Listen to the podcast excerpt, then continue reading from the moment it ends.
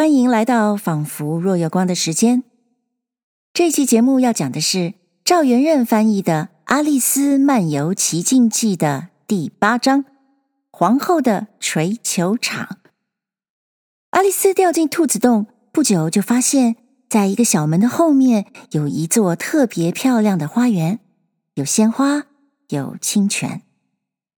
为了把自己塞进这座花园，阿丽丝可是费了好大的劲儿，还曾经制定了一个进入花园的工作计划呢。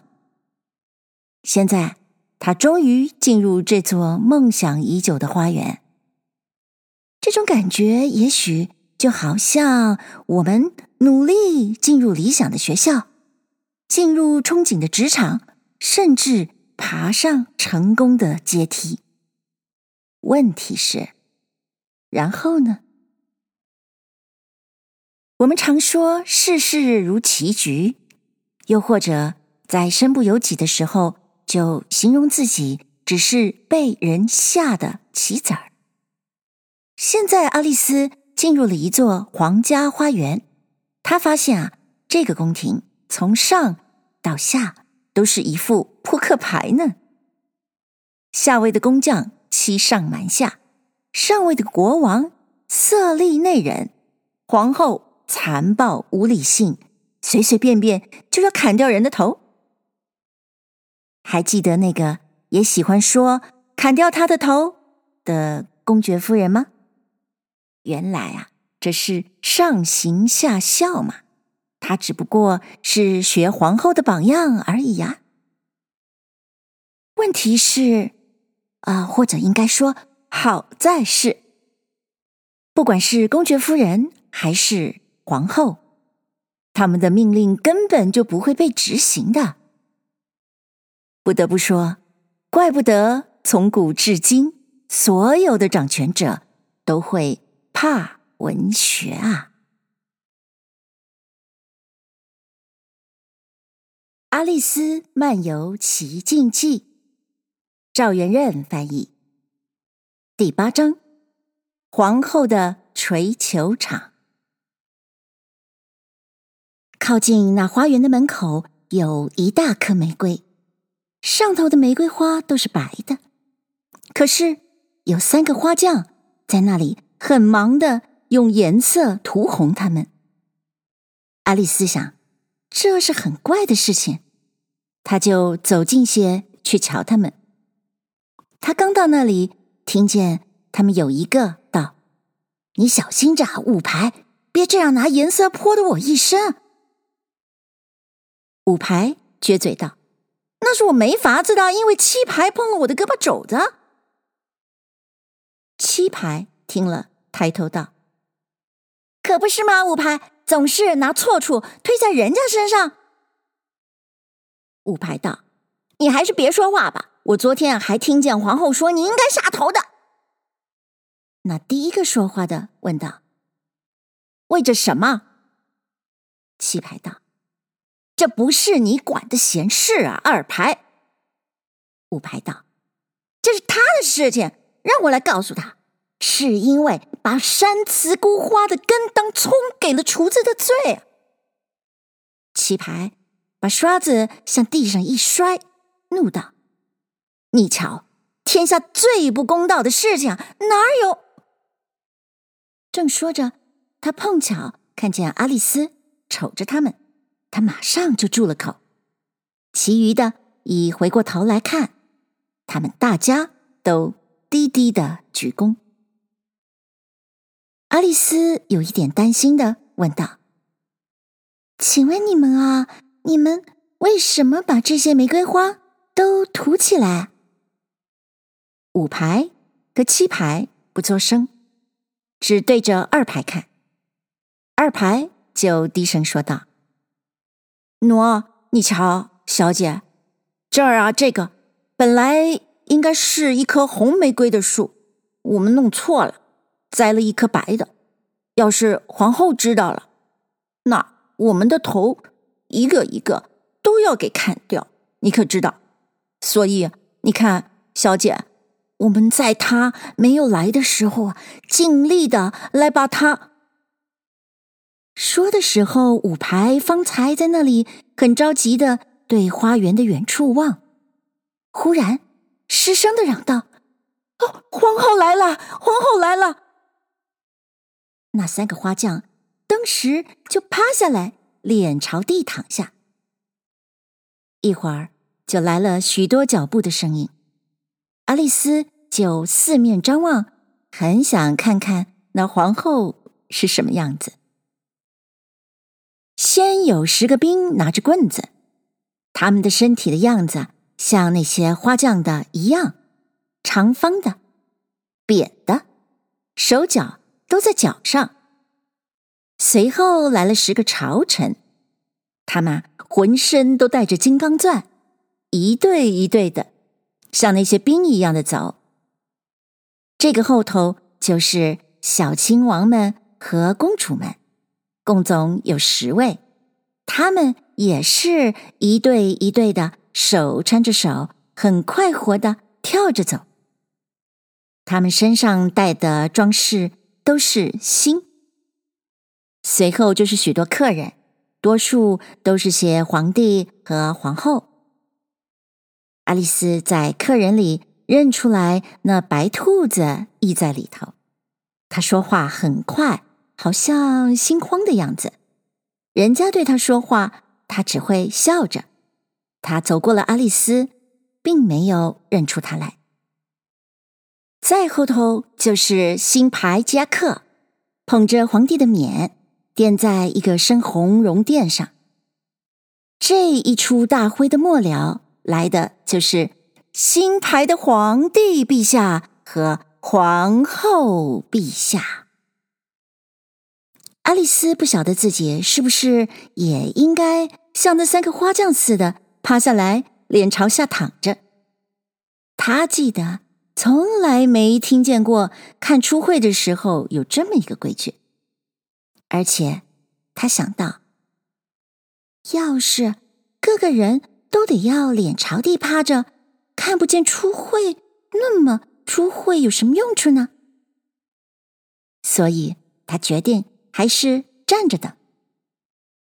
到了大家走过阿丽丝跟前，他们大家都停了下来，瞧着她。那皇后厉声的问道：“这是谁？”他这句话是对着新牌夹克问的，可是他只会笑着鞠躬。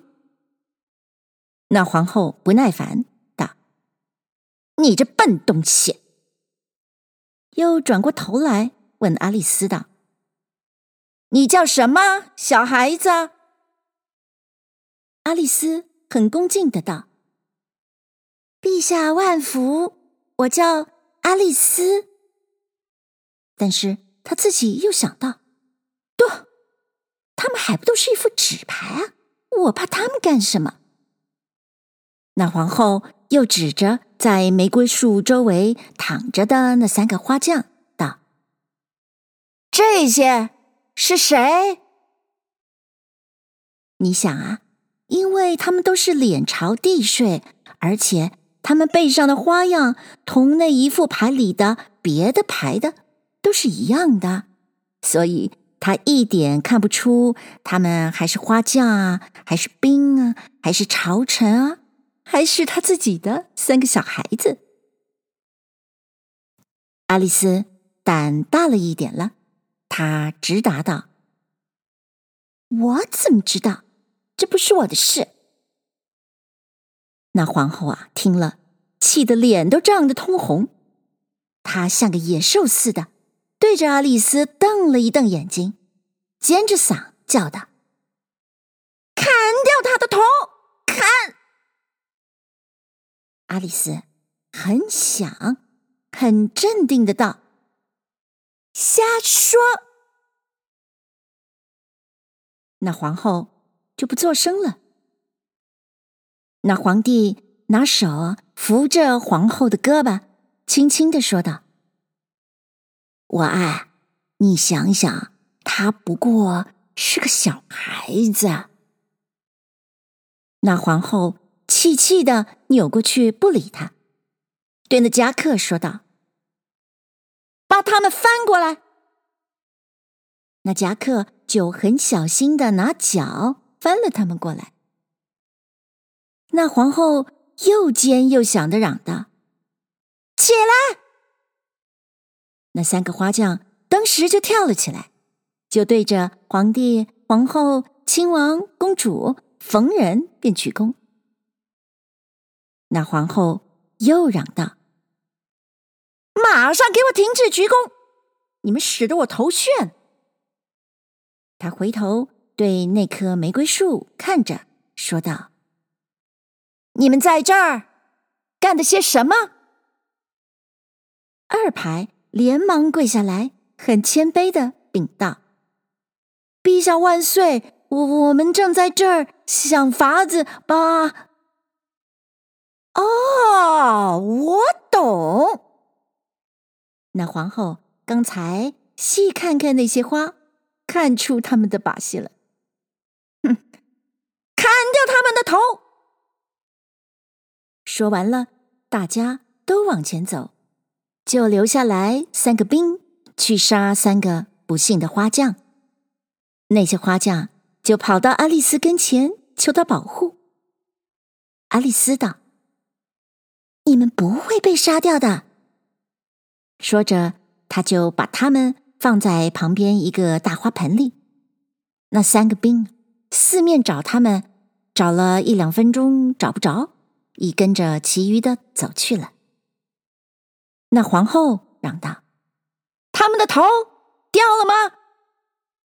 那三个兵一嚷着回道：“陛下万岁，头都已经掉了。”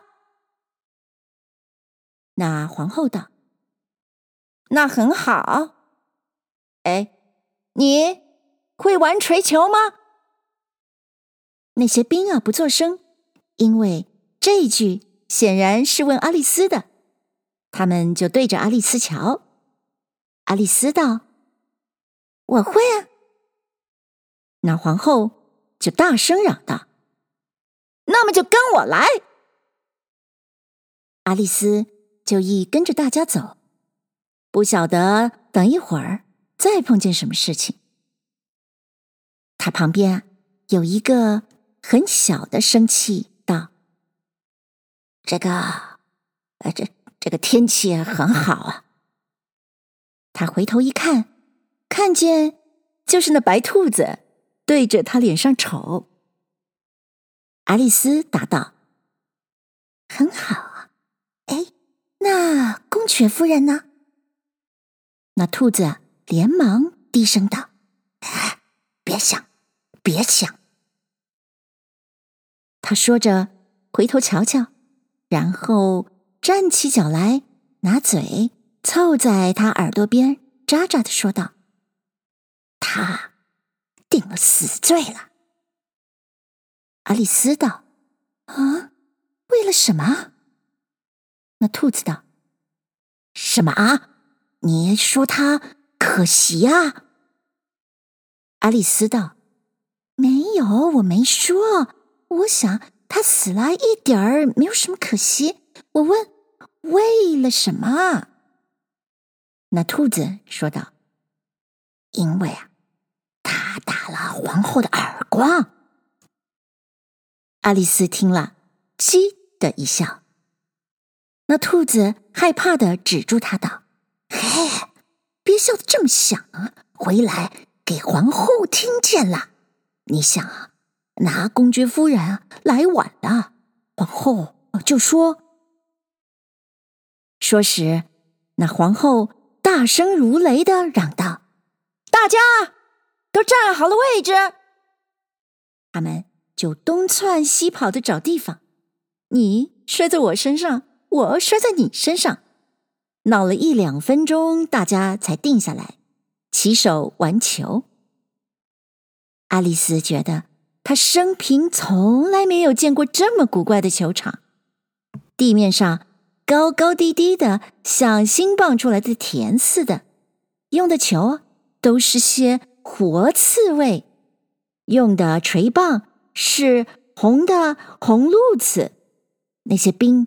就弯着腰、手和脚，都撑在地上做球门。爱丽丝最困难的地方是怎么样收拾那红褥子。她想法子先把她的身体舒舒服服的夹在她膀子底下，让他的腿啊在底下挂着。可是他才把他的长脖子理直了，正要拿他的头对着一个刺猬打一下，那鹿子又偏偏。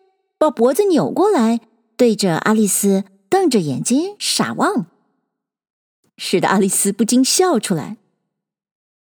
回来，等到爱丽丝把她的头又按了下去，正要再试一下的时候，那刺猬又打了一个滚，正要爬到别处去。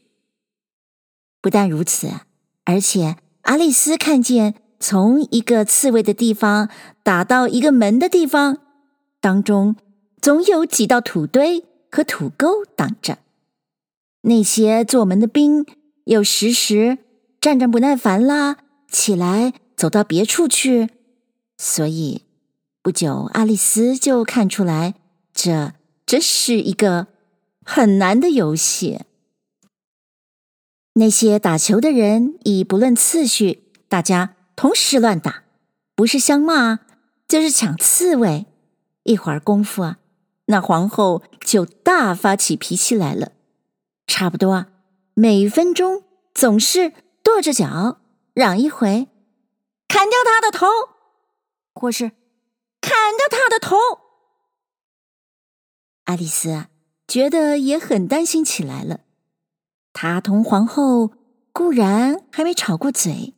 但是她知道不久总免不了的。她想，到那时怎么好呢？他们这儿喜欢杀人的可怕呀。顶古怪的是，怎么还有人剩下来活着？他想找一条出路，趁人不在意的时候逃走。他忽然在空中看见一个怪现形。他先一点也看不出是什么，看了一两分钟，再看出来，是一个笑脸。他就对自己说道：“这是那射线猫，现在我有人说话啦。”那猫一到他的嘴限够了，他就说道：“你过得怎么啦？”爱丽丝等了一会儿，等到她的眼睛也现出来了，她就对他点点头。他想到：“我啊，对他说话，他要是没有耳朵有什么用啊？至少总要等他现出一只耳朵再说话。”再过了一分钟，全头都现出来了。爱丽丝就把她的红肚瓷放下来，对那猫。讲着球戏的情形，觉得有人听他说话，他很高兴。那猫似乎以为他献出来的部分已经够做谈话用了，所以已不再多献出来了。爱丽丝埋怨着说道：“我，看他们玩的一点都不公道，他们老吵嘴，吵得那么响。”连自己的说话都听不见，而且他们似乎没有什么一定的规矩，就是有了也没有人守它。你再也想不到，这样一样东西都是活的，那么麻烦。譬如我下次过去的时候，应该要打进场那边的一个球门。刚才我本来应该打得到皇后的刺猬的，可是她看见了我的刺猬来了。她就跑开了。那猫低声道：“你觉得那皇后怎么样啊？”爱丽丝道：“啊，一点儿都不喜欢她，她非常的……”刚说到这里，他偷看见那皇后在他后头听着，他就改口接下去。啊会赢，所以我不值得再打，打到完也还是一定输的。”那皇后笑了一笑，走了过去。那皇帝走到爱丽丝跟前，说道：“你呀，这算同谁说话呀？”他说着，对着那猫头看得很诧异。爱丽丝道：“啊，这是我的一个朋友，是个麝线猫，让我来介绍。”那皇帝道。我一点也不喜欢他那样子，不过要是他高兴，可以准他在我手背上接吻。那猫道：“嗯，我情愿不要。”那皇帝道：“别这样无礼，你别这样对着我看。”那皇帝说着，躲到爱丽丝身后头。爱丽丝道。猫也能看皇帝，这句话我在书里念过的，嗯，不记得在哪一本书了。那皇帝决意的道：“那么，这个一定要去掉。”那皇后刚刚走过来，他就对着他说道：“我爱啊，我愿你叫他们把这猫去掉了。”那皇后啊，遇着大大小小的，无论什么问题，只有一个解决的法子。他看也不看，就嚷道：“去掉他的头！”那皇帝很殷勤的说道：“好，我自己去找刽子手来。”他就走去了。阿丽丝想想。还是去看看那锤球玩的怎么了？他听见远处皇后又大发脾气，大嚷：“玩锤球人当中啊，已经有了三个人，因为轮到了忘记打，被皇后定了杀罪。所以他一点亦不喜欢看这种情形，因为大家闹得那么乱。”爱丽丝。再也看不出来是不是轮到他打，他就走开了去找他的刺猬。他的刺猬正同别的一个刺猬就在一块儿打架，这倒是个好机会，可以两个球一同打。可是所缺的就是他的红鹭鸶又跑到圆的那一边，正在那里想飞上树去。飞也飞不上。等到他跑过去，把他逮了回来，那两个刺猬的架已打完了，也不晓得跑到哪儿去了。阿丽丝想到，这也不大要紧，这边的球门早已跑开了，就是有了球也没有用啊。所以，他就把它夹在膀子底下。不让他再跑掉，又回去找他的朋友说话。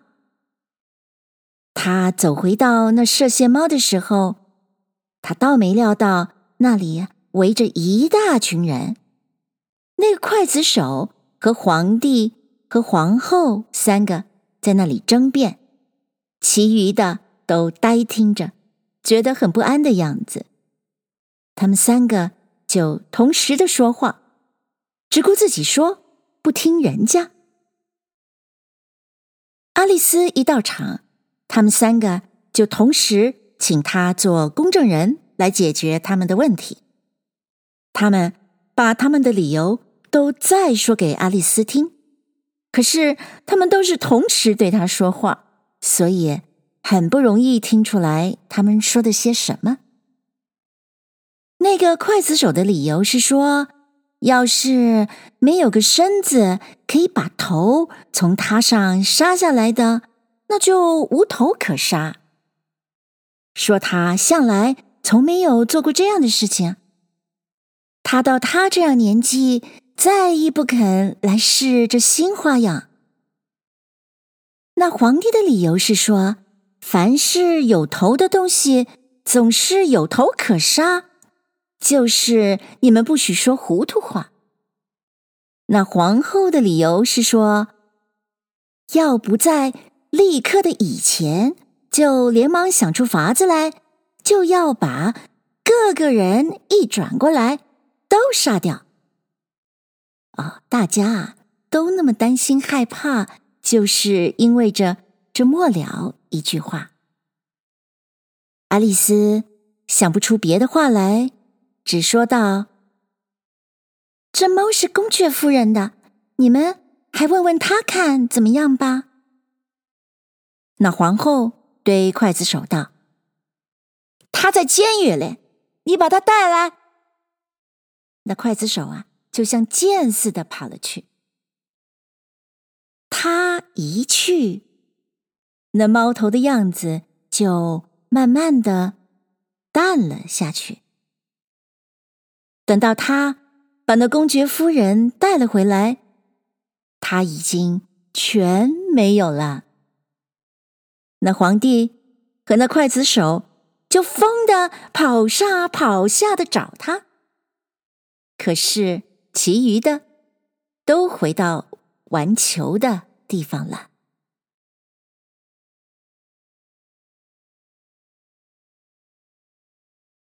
谢谢您收听这一集的《仿佛若有光》。你觉得没有身体就没办法杀头，还是只要有头就可以杀头呢？我觉得这真是一个深奥的问题呀。